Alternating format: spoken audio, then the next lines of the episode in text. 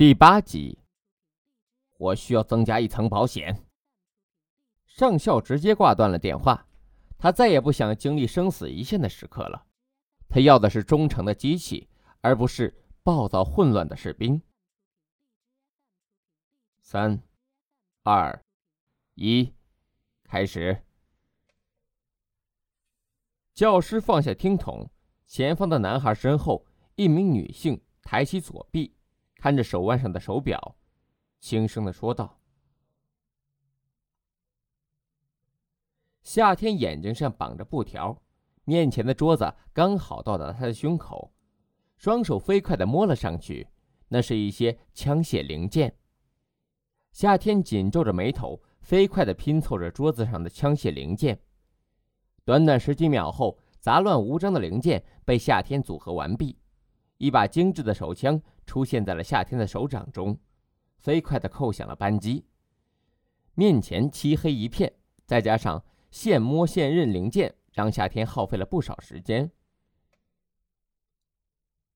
女人按下秒表上的按钮，冰冷地问道：“报告。”夏天此时却有些犹豫，和刚才迅速果断的风格大相径庭。任何人都能听得出来，夏天的语气中不自信。克洛格十七。行了，杰琳娜，带他去吃饭。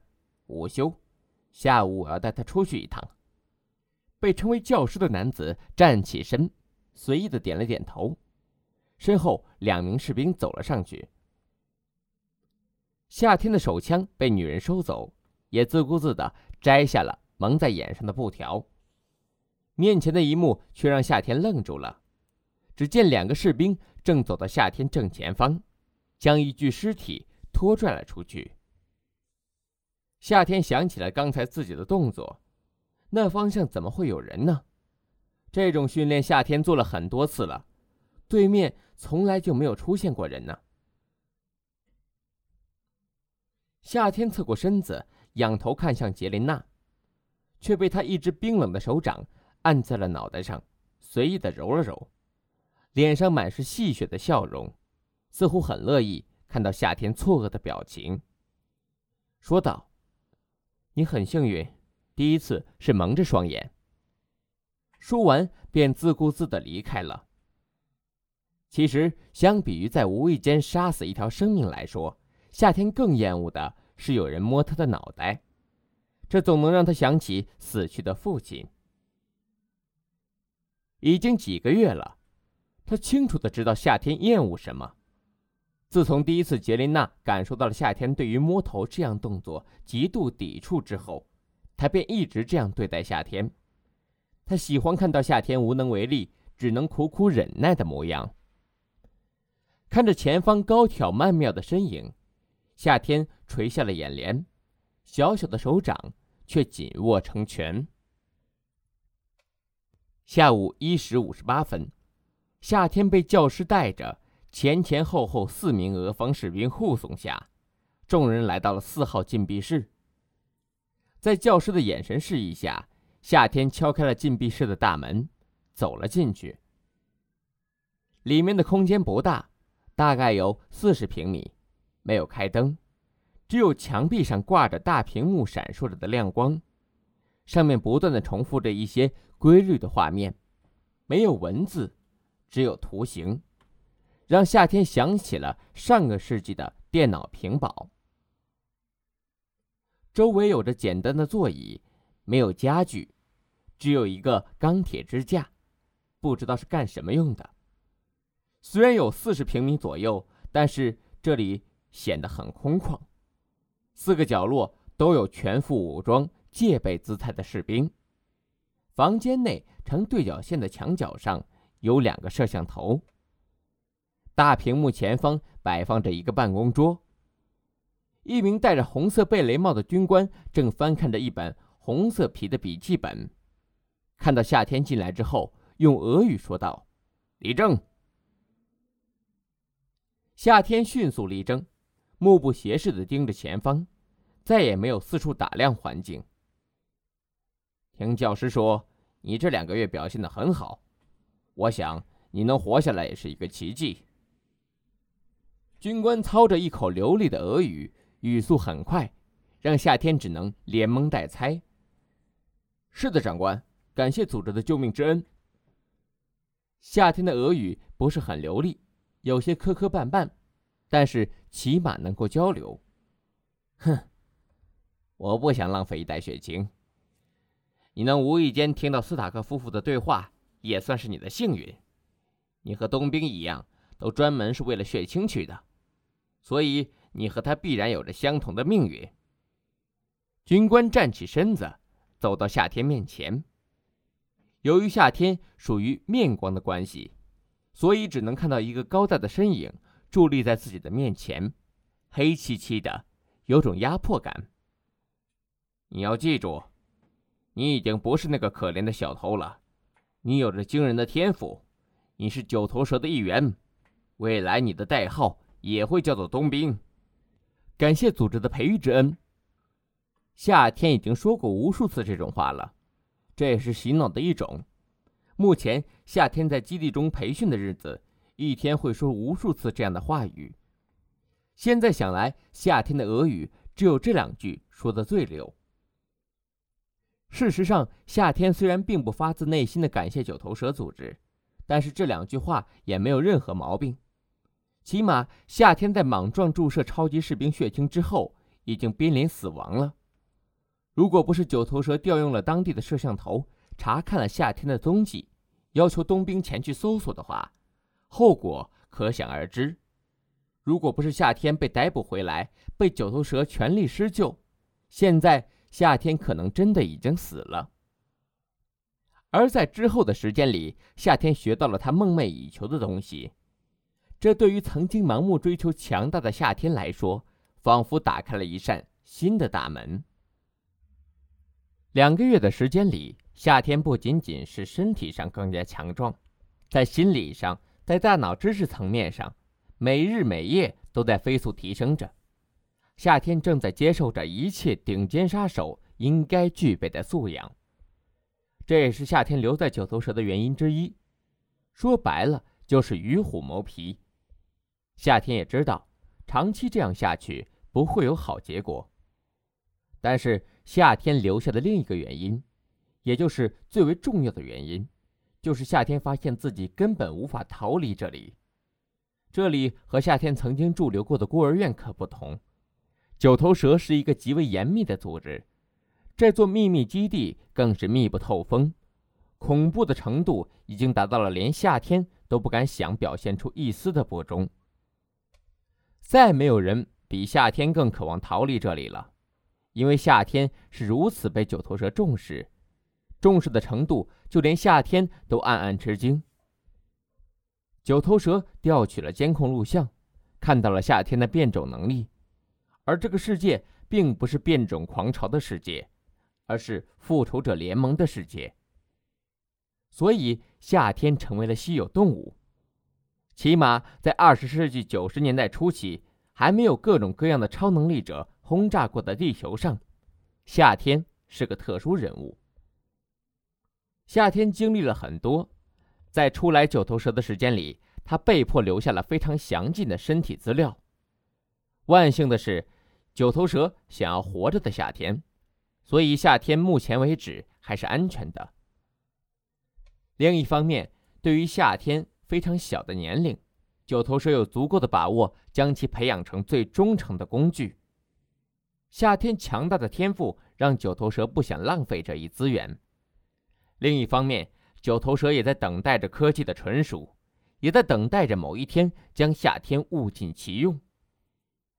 夏天丝毫不怀疑，直到某一天。直到九头蛇做足了充分的准备，它是可以被牺牲的，为九头蛇更宏伟的目标而牺牲。逃离这里的日子遥遥无期，夏天心中的担忧却迎来了更可怕的事情。很好，站上去。军官点了点头，想起了今天上午那四名新晋冬兵，也就是那群桀骜不驯的九头蛇精英小队。再看看眼前的夏天，军官心里别提有多么满意了。夏天秉承着一贯的作风，不敢有丝毫的露馅。听命站上那钢铁仪器上面。下一刻，一个士兵走了过来，将夏天摆成了大字形，将夏天的双手手腕用皮扣绑紧，脚踝处也同样如此。最后是脖颈和脑门。夏天整个人都被固定住了，绑得很紧，让夏天只能小幅度的挣扎。士兵温热的鼻息洒在夏天的面庞上，让夏天暗暗作呕。那浓密的胡茬让夏天闭上了双眼，却感受到自己的双眼被强硬的扒开。士兵用两个胶布迅速将夏天的眼皮粘住，粘在了脑门上。这样的情况之下，夏天根本无法眨眼了。士兵做好了一切，将捆绑着夏天的机器推到了大屏幕面前，让夏天正视着大屏幕。那规律的图案屏保映入了夏天的眼帘。你已经准备好为九头蛇奉献一切了吗？军官大声问道，拿起了红色的笔记本。是的，长官。夏天大声的开口说道，心中却是在滴血。这样的场景让夏天想起了美剧《神盾局》之中九头蛇组织洗脑的方法，这是一种让人头皮发麻的洗脑手段，能够让操控者运用简单的话语就能够控制他人的思维，让其成为己方的玩偶。这和美队三电影中洗脑手段不同，那里的冬兵。直接被仪器清除了记忆，但显然不满六岁的夏天并不需要这些。想来这名俄方上校只是想要加一层保险。这位上校也许对于还是孩子的夏天深信不疑，因为本质上他对九头蛇组织深信不疑，所以他必然会认为有组织精心培养的夏天，在未来成长起来之后，会是九头蛇最忠心的成员。这次称不上洗脑的洗脑程序，只是在这位上校上午的经历过惊魂一刻之后，才决心下达的决定。一切都是为了保险起见。四名俄军士兵戴上了耳塞，上校同样如此，抬起头看向了角落里的摄像头，点了点头。夏天的大脑急速运转着，短短的一刻间，他想了很多。也设想了很多后果。他已经将最后的杀手锏变种能力算入其中，最终夏天只能无奈的承认，面对这个防守严密的庞然大物，夏天没有逃出升天的可能性。也许夏天可以解决了屋内四名全副武装的士兵，但是在之后，夏天要面对的一切，便不是他能够处理的了，根本用不上什么冬兵。几个普通的九头蛇士兵就足以将夏天毙命，他们和戴尔的保镖完完全全不在一个级别上。刺耳的鸣声打断了夏天的思绪，夏天下意识的想要闭眼，但是眼皮被胶布牢牢的固定着。短时间内睁眼还好，可是时间一长，夏天的眼睛极度的酸涩。慢慢的流出眼泪来，根本无法合眼。那种痛苦的滋味远比文字描述的更加可怕。正前方那一个又一个规律的图案闪烁着，刺眼无比，也让夏天头晕目眩。此时的夏天再也没有屏保的念头了。渴望，生锈。十七，夏天因为眼睛一直睁开着，身体的自然反应让他的不断流淌着眼泪，难受至极。耳边听到了这些还算熟悉的俄语单词。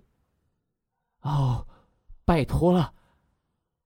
回应这些俄语单词的是夏天无奈到近乎崩溃的低声细语。他从来也不会想到这样的一幕会真真实实的发生在自己的身上。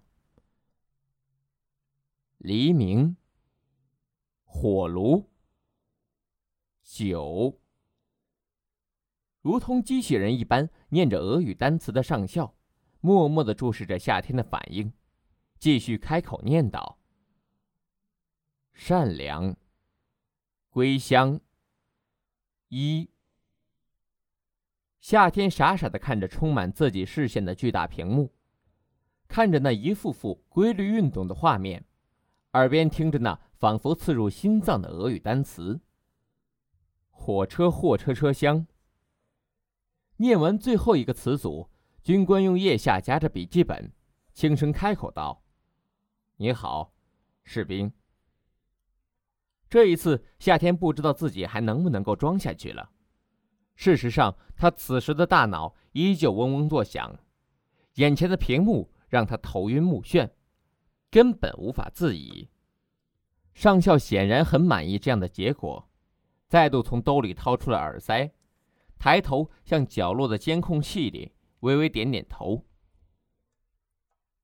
尖锐的刺耳的声音直接引起了夏天的耳鸣，那想要闭眼、想要捂耳的动作，通通徒劳无功。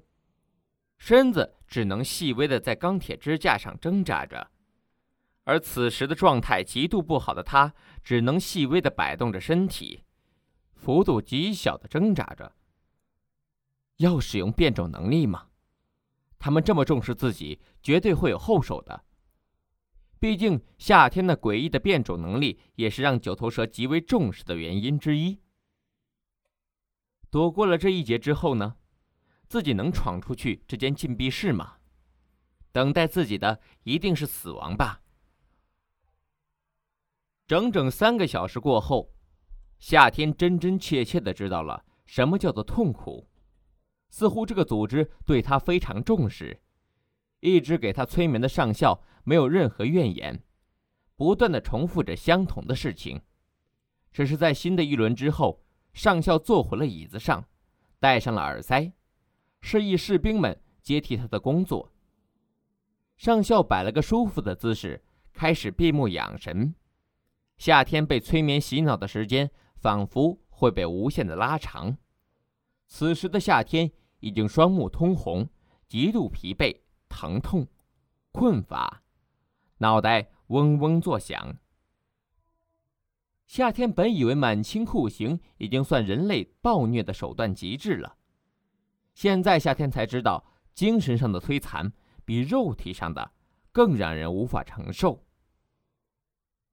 就在夜晚十一时四十五分左右，随着又一轮的工作完成，士兵开口问道：“你好，士兵。”这一次，浑浑噩噩的夏天迷茫的看着大屏幕，嘴里无意识的说道：“听候调遣。”远处，上校左右晃了晃脑袋，松了松肩膀，低头看了看时间，微微笑了笑，戴好了红色贝雷帽，走到了夏天的面前，一手揉了揉夏天的黑发。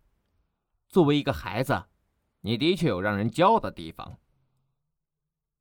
上校俯下身，在夏天耳边说道：“九头蛇万岁。”夏天张了张嘴。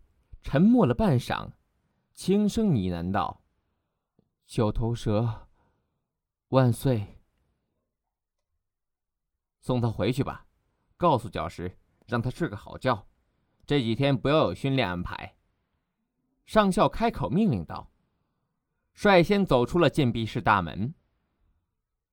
已经彻底失去了意识的夏天再度醒来时，却不像普通人从梦境中清醒过来。